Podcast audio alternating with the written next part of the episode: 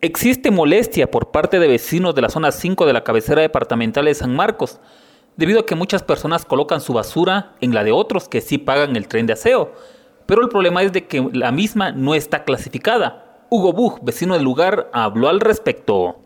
Personas que no pagan su tren de aseo, que están viniendo a dejar basura y, no, la, no la separan, están tirando pañales con, eh, todo otro tipo de basura, eh, botes, vidrio y todo, lo vienen a tirar aquí, entonces esto viene a contaminar el ambiente.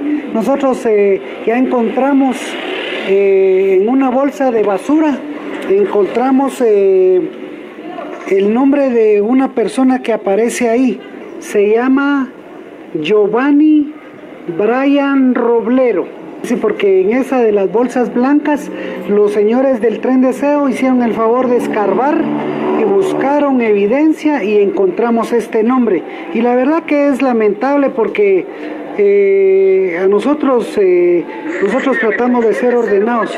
Aquí no hemos tenido nunca nunca hemos tenido reunión con ellos, no han venido, entonces les suplicamos que vengan y gracias a nosotros estamos eh, eh, preocupados, platicando con el pastor, un vecino, eh, platicando con él, decíamos que nosotros estamos matando este, nuestro propio mundo, porque nosotros eh, no nos organizamos. Emisoras Unidas, primera en noticias, primera en deportes.